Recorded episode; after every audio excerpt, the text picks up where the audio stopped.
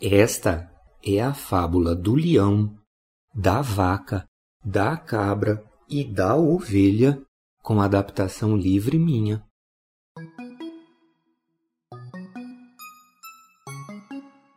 Um leão, uma vaca, uma cabra e uma ovelha combinaram caçar juntos e repartir aquilo que conseguissem.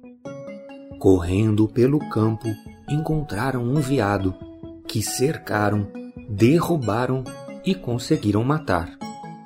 Logo repartiram a carne em quatro partes. O leão ficou com a primeira, dizendo: Esta é minha, como nós combinamos. Em seguida, pegou o segundo pedaço de carne. Esta também é minha, porque eu sou o mais valente. Pegou o terceiro pedaço de carne. Esta também é minha, porque eu sou o rei dos animais. E pegando a quarta parte, ele disse: Esta também é minha, porque eu quero ver se alguém vai mexer comigo. E os outros parceiros viram que não era bom negócio fazer sociedade com alguém que é muito mais forte.